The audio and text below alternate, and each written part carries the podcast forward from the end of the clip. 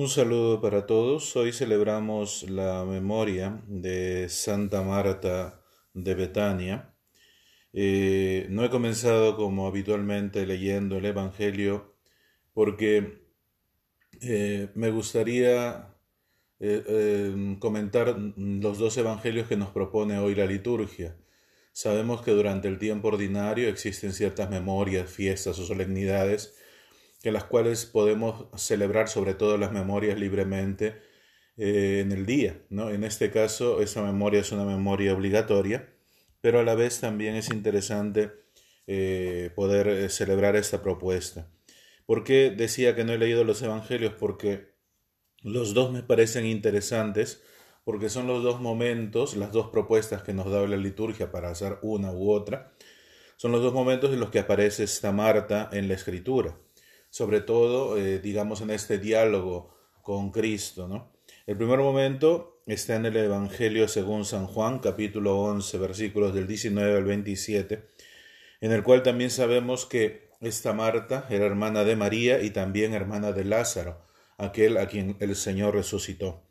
Y el diálogo es interesante porque Marta ciertamente eh, es representada como la mujer hacendosa, como la mujer que está al servicio de, eh, y muchas veces se ha eh, de alguna manera eh, contrapuesto, o sea, el hecho de, sobre todo en el Evangelio segundo que nos propone la liturgia, de tenerla a María, ¿no? como lo mejor, ¿no? que debe ser una persona, en este caso un cristiano, y Marta como algo que no es lo importante.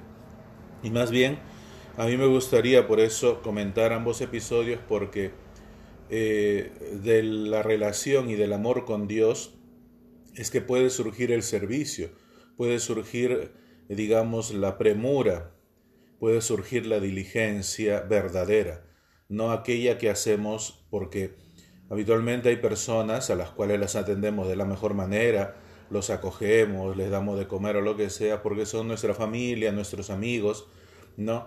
Eh, o incluso las tratamos bien porque son nuestros jefes o lo que sea.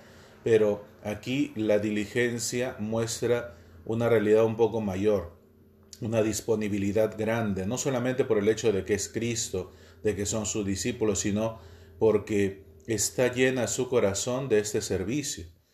Eh, y, y, por eso el primer, el primer evangelio que decía que se nos propone el diálogo de Marta, Dice, Señor, si hubieras estado aquí no habría muerto mi hermano. Pero aún ahora sé que todo lo que pidas a Dios, Dios te lo concederá. Eh, es bellísimo esto porque eh, eh, se contrapone un poco la humanidad y se contrapone también el hecho de la esperanza en Dios. ¿no? Si hubieras estado aquí no habría muerto mi hermano. ¿no? A veces pensamos que si Dios hubiera, o sea, pensamos que Dios no está presente. Si tú hubieras hecho esto, no habría pasado tal cosa, es una, como una condicional, ¿no? Sí, no habría, ¿no? Entonces, pero después dice, pero aún, pero, el pero contrapone, ahora sé que todo lo que pidas a Dios, Dios lo concederá. Y el Señor le da una respuesta, yo soy la resurrección y la vida, el que cree en mí, aunque haya muerto, vivirá, y el que está vivo y cree en mí no morirá para siempre. Ella le responde, sí Señor, yo creo que tú eres el Cristo, el Hijo de Dios, el que tenía que venir al mundo. Eh, este diálogo no puede surgir de una persona que solamente hace las cosas por hacer. Es una persona que está llena de Dios y por eso hace las cosas. Eso es lo que pienso que hoy la liturgia nos quiere eh, revelar cuando nos presenta a Marta. O sea, no es solamente Marta la hormiguita, Marta la hacendosa, Marta la que hace cosas, ¿no? Sino que estando llena de Dios puede hacer estas cosas y sobre todo cree y teniendo esta fe es que puede entrar en el servicio, en que puede eh, estar siempre eh, diligente ante las cosas que se presenten. Por eso, la segunda opción, que es la más conocida por nosotros, que aparece en Lucas capítulo 10 versículos de 38 al 42, es el episodio en el cual está Cristo y están Marta y María, ¿no? Marta andaba muy afanada con los muchos servicios que había que hacer, porque recordemos que en Israel la hospitalidad es eh, un deber sagrado. Incluso el libro de la sabiduría, o no recuerdo bien si en los proverbios, dice, una mujer hacendosa, ¿quién la encontrará? El que la encuentra encuentra un tesoro, ¿no? Entonces, eh, este tesoro justamente es lo que representa a Marta, una mujer que entra en el servicio. Y dice ella, entrando en diálogo con Cristo, Señor, ¿no te importa que mi hermana me haya dejado sola para servir? Dile que me eche una mano. Marta, Marta, me responde el Señor, andas inquieta y preocupada con muchas cosas, solo una es necesaria. María ha escogido la mejor parte y no le será quitada. Ciertamente aquí la escritura en ningún momento quiere desprestigiar a Marta, no quiere contraponer la parte, digamos, orante con la parte servicial. Eh, recordemos incluso que en los Hechos de los Apóstoles aparecen los diáconos justamente por eso, ¿no? Dice, tienen que encargarse algunos del servicio de las mesas mientras nosotros nos encargaremos de otras cosas, ¿no? Del servicio de las mesas y de la palabra. Entonces, eh, no es que se contraponga, sino más bien yo diría son un complemento. Complemento uno para la vida de Marta, como decía en un primer momento, para poder entrar en esta hospitalidad, en esta donación y en este servicio, se necesita el Espíritu de Dios.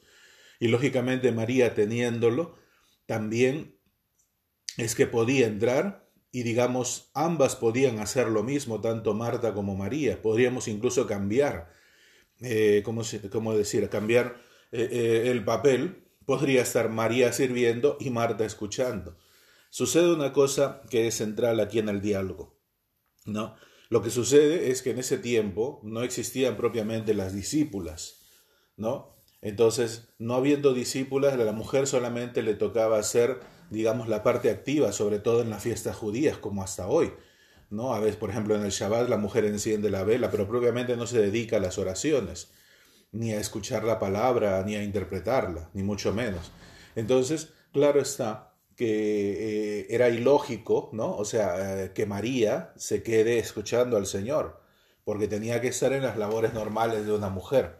Pero, eh, digamos, Cristo utiliza esta eh, digamos, este hecho que le dice Marta para hacer ver esta relación justamente entre servicio, entre donación y la necesidad del Espíritu, la necesidad de una palabra, la necesidad de la fe. Porque si no hay estas dos cosas, nuestro servicio es inútil.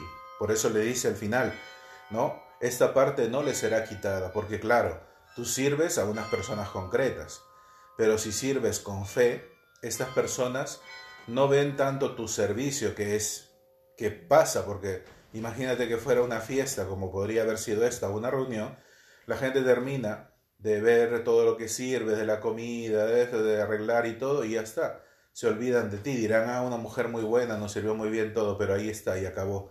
En cambio, cuando el servicio viene con fe, viene con este espíritu cristiano, es distinto porque se nota que no se hace por cumplir, no se hace porque como tú invitas a tu cumpleaños o a tu fiesta, tienes que. No, se hace por amor.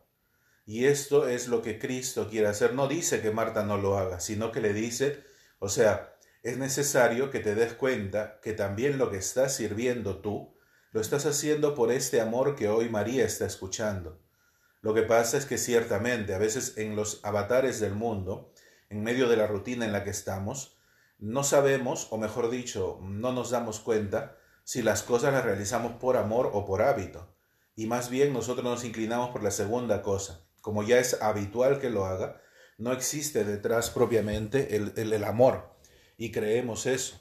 Cuando hay veces en que ciertamente está el espíritu y nos ayuda a poder entrar en esta, en esta realidad del servicio, del amor, de la donación al otro, pero eh, a veces el demonio trata de ensombrecer esto y decirnos, no, tú lo haces porque eres buena persona, tú lo haces porque estás obligado a hacerlo, no, tú lo haces porque, eh, porque tienes esta, te gusta hacer cosas, o sea, en el fondo quita de lado la fe, quita de lado el espíritu, para todas las cosas, no solamente estoy hablando de las cosas habituales, ¿eh? También lo digo por las cosas espirituales, también a los curas pasa lo mismo podemos volvernos Marta. O sea, Marta en el sentido no despectivo, sino en el sentido de perder de vista, ¿no? O sea, celebramos una, eh, eh, una por poner un ejemplo, el sacramento mayor, que es la Eucaristía, celebramos una, una cosa que es este, una belleza de sacramento en el sentido de hacer que dos especies comunes se conviertan en el cuerpo y sangre de Cristo y alimentar a la gente con este cuerpo espiritual y con la palabra. Y a veces nosotros lo hacemos, eh, bueno, porque me toca la misa de siete, porque me toca la misa de ocho, porque tengo que hacer una misa, porque tengo que, y perdemos esta realidad. Lo que Cristo quiere hacer hoy, y creo que es un mensaje para cada uno de nosotros, es ver que está presente en estas cosas, que no podemos hacer nada si Dios no nos ayuda, si Dios no está allí, si no hay ese espíritu, porque si no, todo tendría un sinsentido. Y es por eso que la primera lectura de la primera de Juan, ¿no? Eh, dice, si nos amamos unos a otros, Dios permanece en nosotros. O sea, si existe este amor, ¿no? Con Dios, quiere decir que este amor con Dios es una expresión del amor al prójimo es una expresión real de lo que nosotros podemos dar. Porque eh, eh, por eso dice, y, y si Dios permanece en nosotros, su amor ha llegado en nosotros a su plenitud. En esto conocemos que permanecemos en Él y Él en nosotros, en que nos ha dado su Espíritu. Y esto ciertamente es el peor pecado de la Iglesia, que todo se queda a un nivel espiritual. Uy, qué bonito, sí, qué bien, sí, que Dios me llama a amar, sí, que Dios me llama a servir, sí, pero nos quedamos allí y después no amamos efectivamente y después no servimos efectivamente. Y si lo hacemos, lo hacemos solo con aquellos que debemos hacerlo, no con todos y no con el Espíritu de Dios, con este Espíritu y con esta fe y con esta vida cristiana que se va forjando en cada uno de nosotros. Pidamos hoy por intercesión de Santa Marta tener presente siempre esto, que todo lo que hagamos, como lo hacía Santa Marta, pues todo lo que hagamos siempre esté lleno del Señor, porque si Marta en un momento, digamos, podría haber pasado que no lo conociese y se dejara hacer tantas cosas, entonces ahora con estas palabras el Señor le dice, ya sabes que todo lo que haces es fruto de, o sea, quiere decir que tú también estás llena de, pero no te olvides de eso. Estás llena de este espíritu para servir, para donarte, sí, pero no te olvides que siempre es eso. O sea, no es solamente hacer, sino que también esté este ser.